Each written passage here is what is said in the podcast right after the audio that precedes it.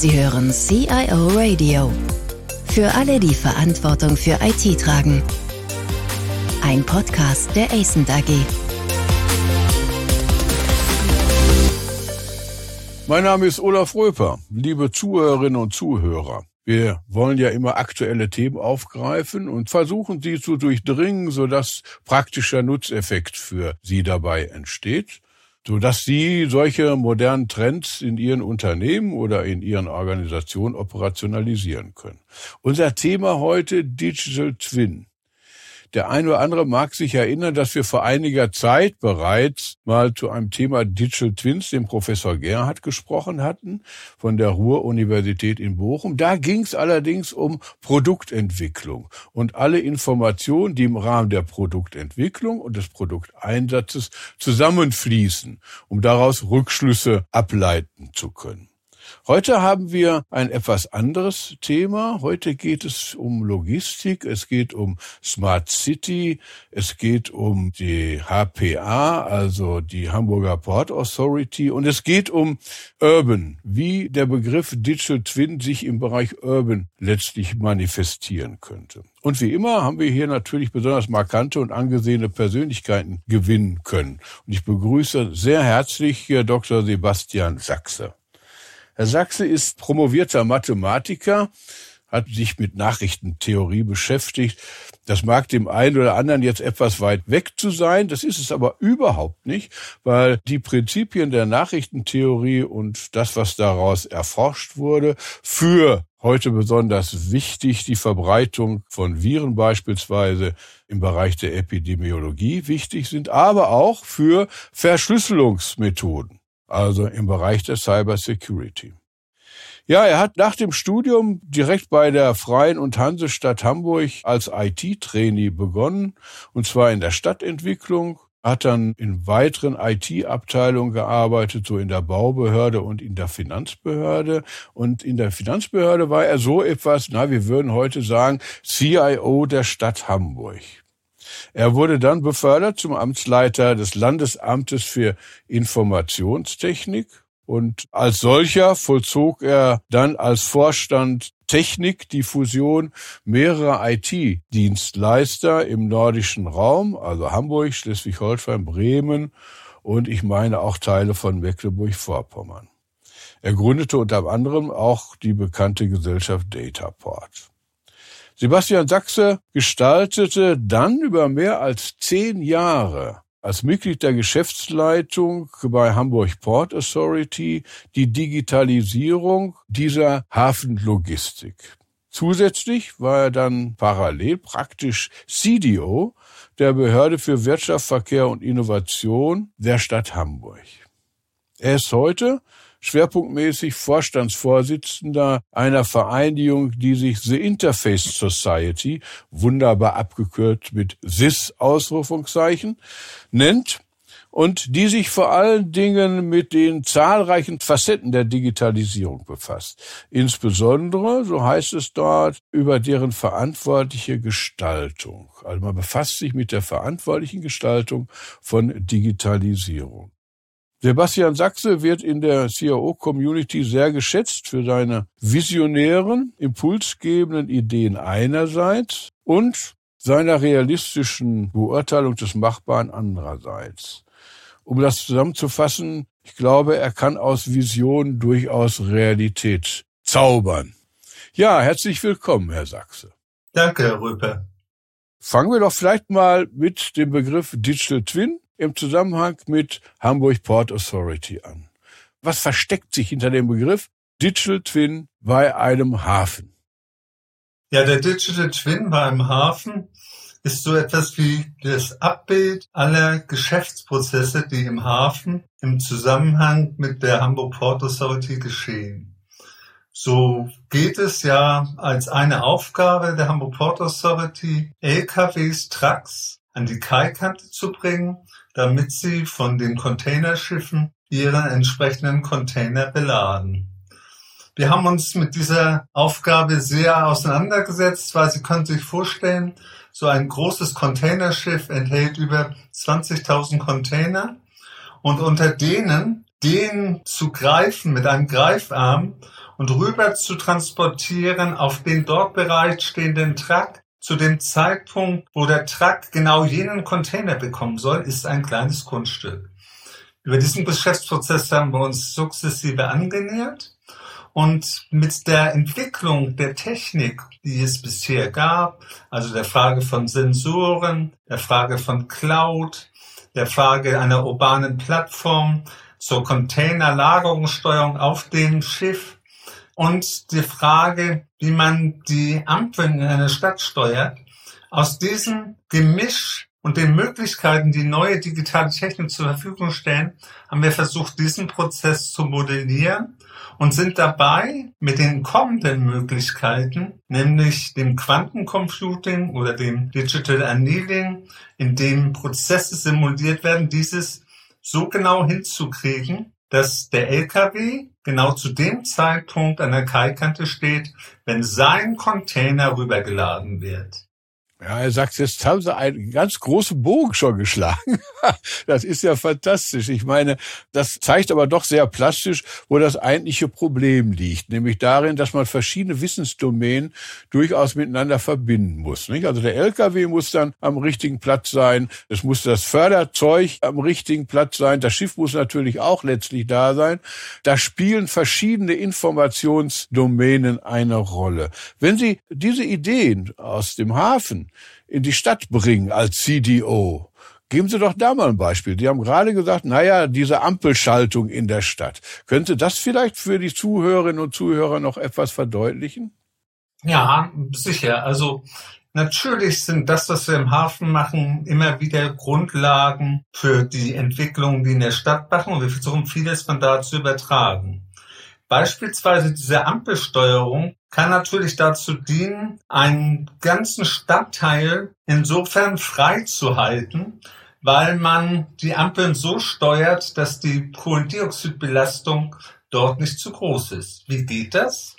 Viele Autos haben heute einen Mobilfunksender.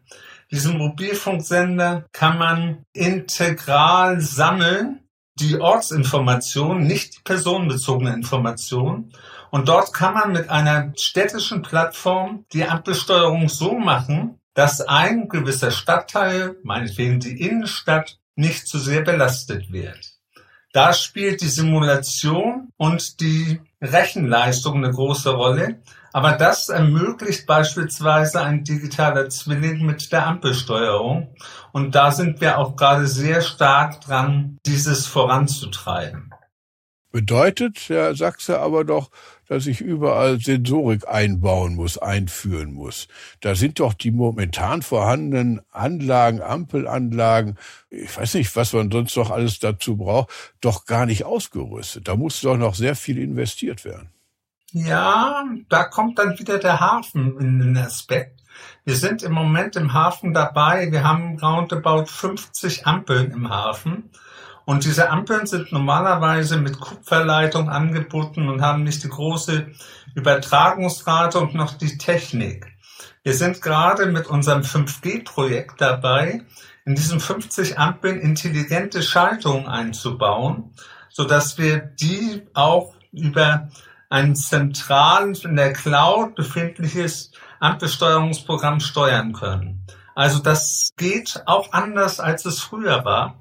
5G-Technologie, moderne Prozessortechnologie, diese Form von Sensorik an der Ampel ermöglicht es dann, solche Ampelsteuerung im Hafen zu realisieren oder beispielsweise eben halt, wie gesagt, in der Stadt, um einen Stadtteil eben nicht zu sehr zu belasten mit Verkehr.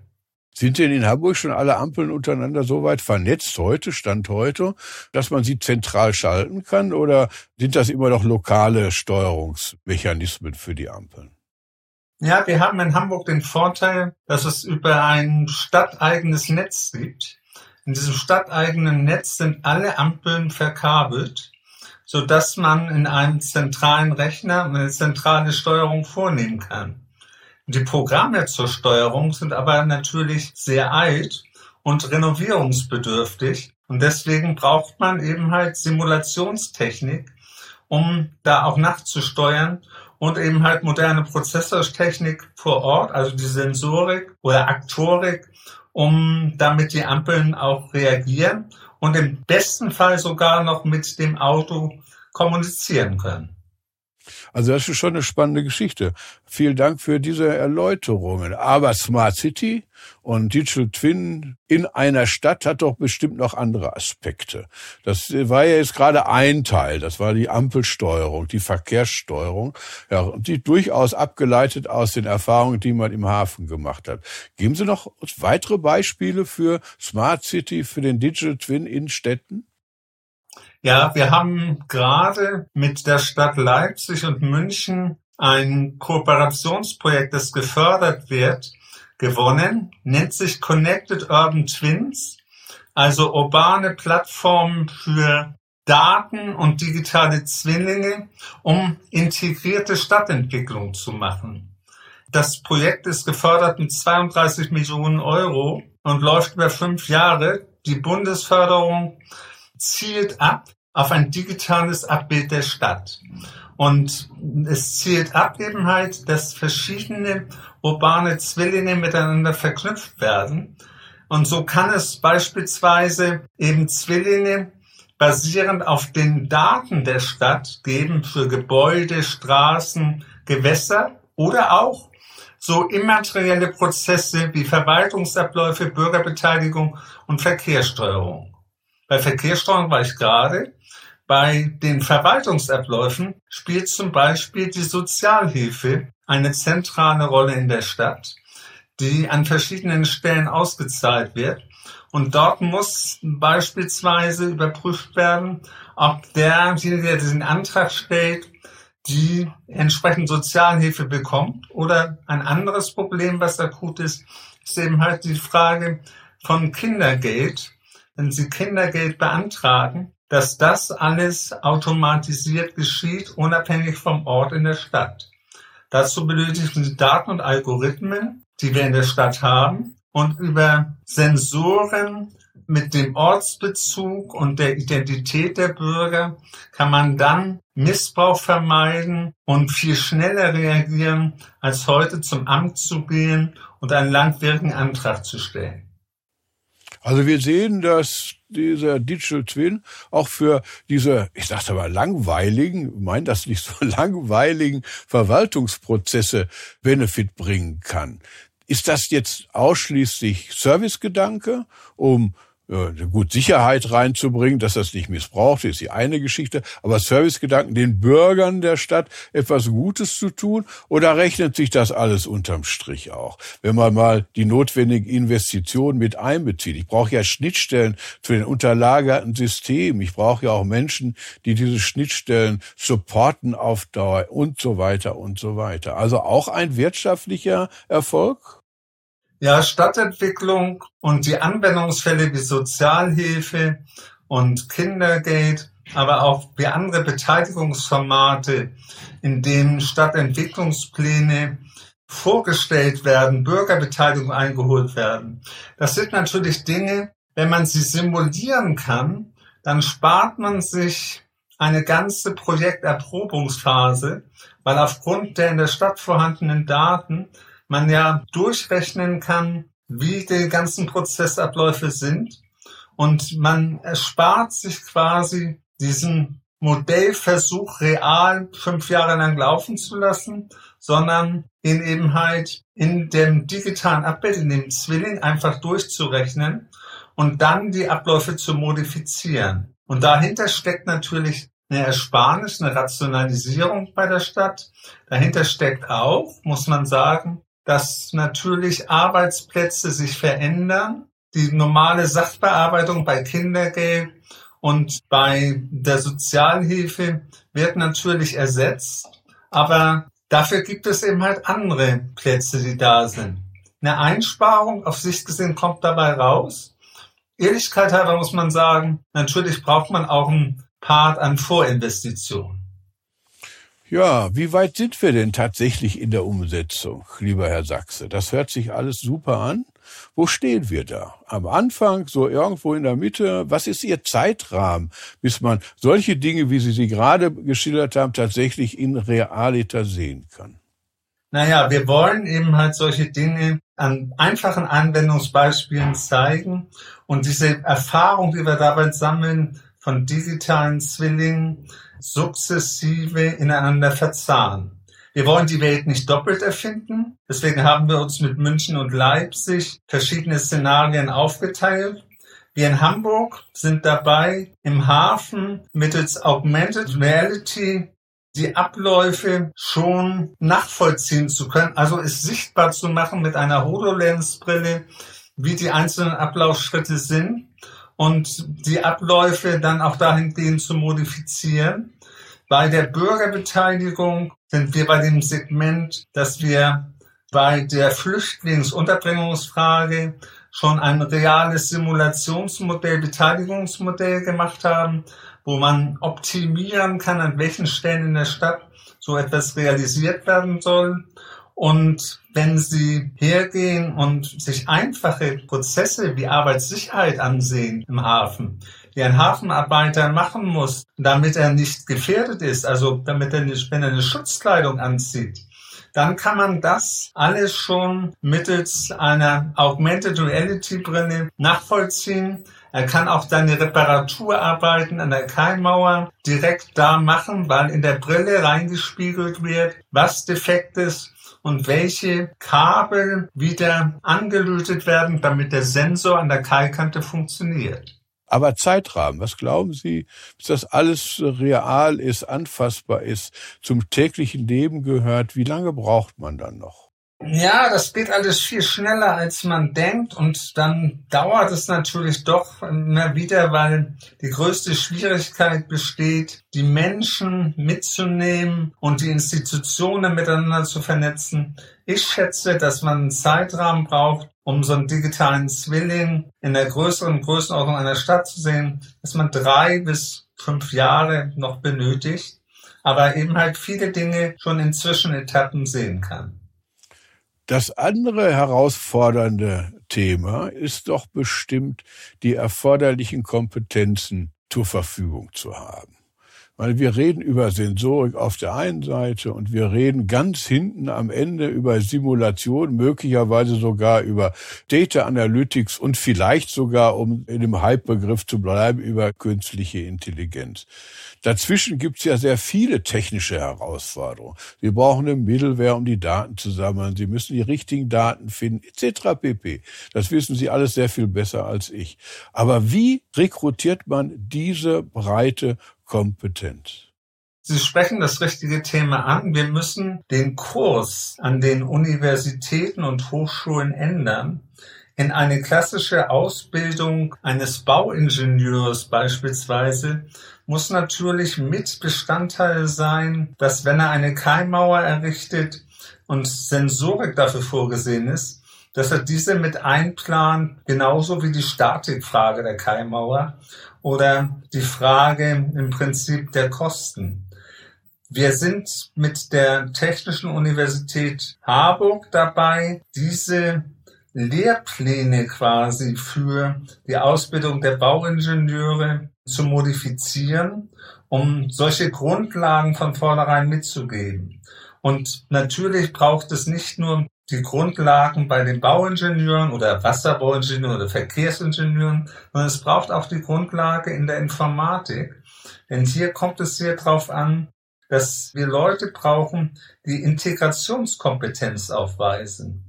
Also die sich mit Enterprise Architecture Management auseinandersetzen und diese neuen Elemente wie Sensor, Cloud, Quantencomputing, dass diese Elemente zueinander angepasst werden, in die Infrastruktur der jeweiligen Unternehmung oder der Firmen reingehen.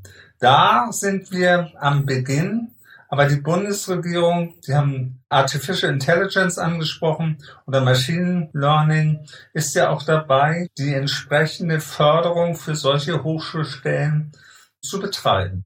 Das heißt also, Sie erwarten das von den Hochschulen. Aber gerade jetzt brauchen wir ja diese Kompetenz. Ist die am Markt verfügbar? Ja, das ist schwierig.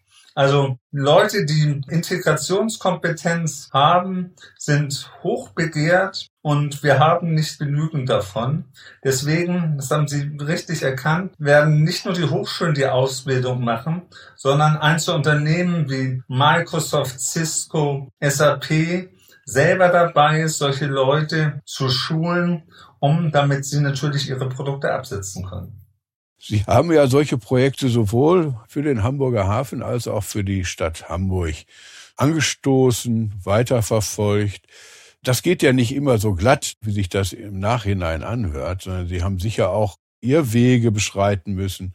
Sie haben äh, Projektpläne korrigieren müssen. Sie haben möglicherweise auch technische Anforderungen neu definieren müssen. Was würden Sie den Zuhörerinnen und Zuhörern denn raten? Wie anfangen? Und vor allen Dingen, was vielleicht nicht zu tun? Wo ist die Sackgasse? Wo sind die Fallstricke? Denn es läuft mit Sicherheit nicht alles immer smooth vorwärts. Das ist in der Tat so. Und wenn ich von den Projekten berichte, dann klingt das immer wie Hochglanz. Natürlich macht man Negativerfahrungen. Natürlich begibt man sich in die eine oder andere Sandgasse. Eines der größten Gefahren dabei ist, die Projekte zu komplex zu gestalten. Also alles von vornherein zu planen.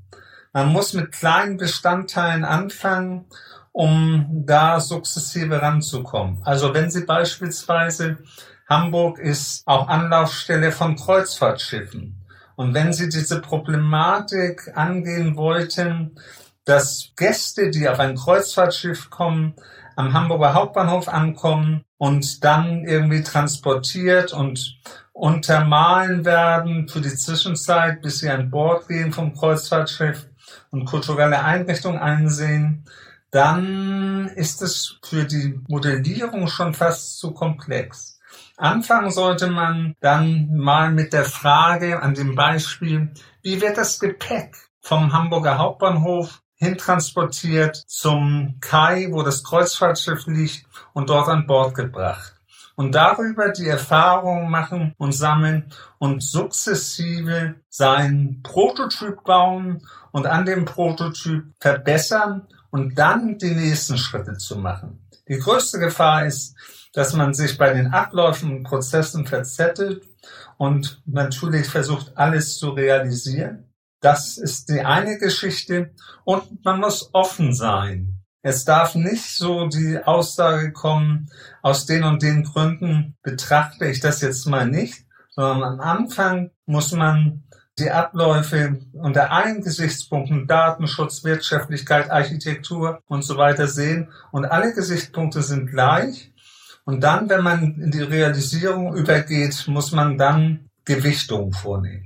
Also schon ein Plädoyer für agile Methoden, um schnell zu ersten Ergebnissen zu kommen, die erstmal die absolut notwendigen Eigenschaften aufweisen, diese Produkte oder diese Prozesse, um sie dann im Nachfolgenden zu optimieren. Einfach um schnell am Markt, hätte ich jetzt fast gesagt, zu sein ja, um schnell am Markt zu sein und auch schnell zu reagieren, weil wenn man es nicht selber macht, machen es andere und andere können so Firmen sein wie Google oder Alibaba oder andere Unternehmen, die natürlich versuchen, in alle möglichen Segmente einzudringen.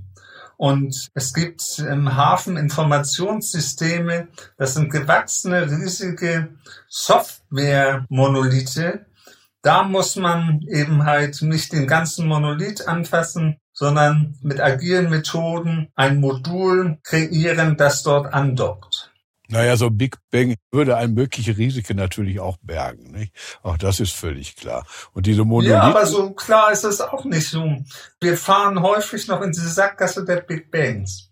Und das ist auch eine Frage von vernünftigen und realistischen Projektleitern, die das Gefühl haben, was machbar ist, wie man von der Vision zur Realität schrittweise kommt. Von der Vision zur Realität schrittweise zu kommen, fantastisches Schlusswort. Herr Sachse, ich bedanke mich recht herzlich, dass Sie die Zeit gefunden haben, Ihre Erfahrung und Ihre Kompetenz mit uns zu teilen. Herzlichen Dank. Danke, Herr Rüpper, für das Gespräch. Vielen Dank fürs Zuhören. Mehr Informationen zu diesem Podcast finden Sie unter cioradio.de.